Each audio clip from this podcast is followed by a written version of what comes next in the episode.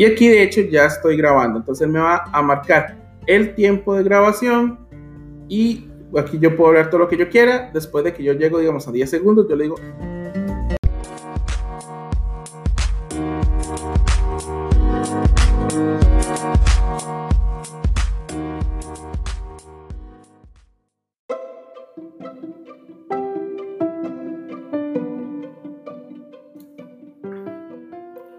Y así fue como mi experiencia con las tecnologías educativas inició,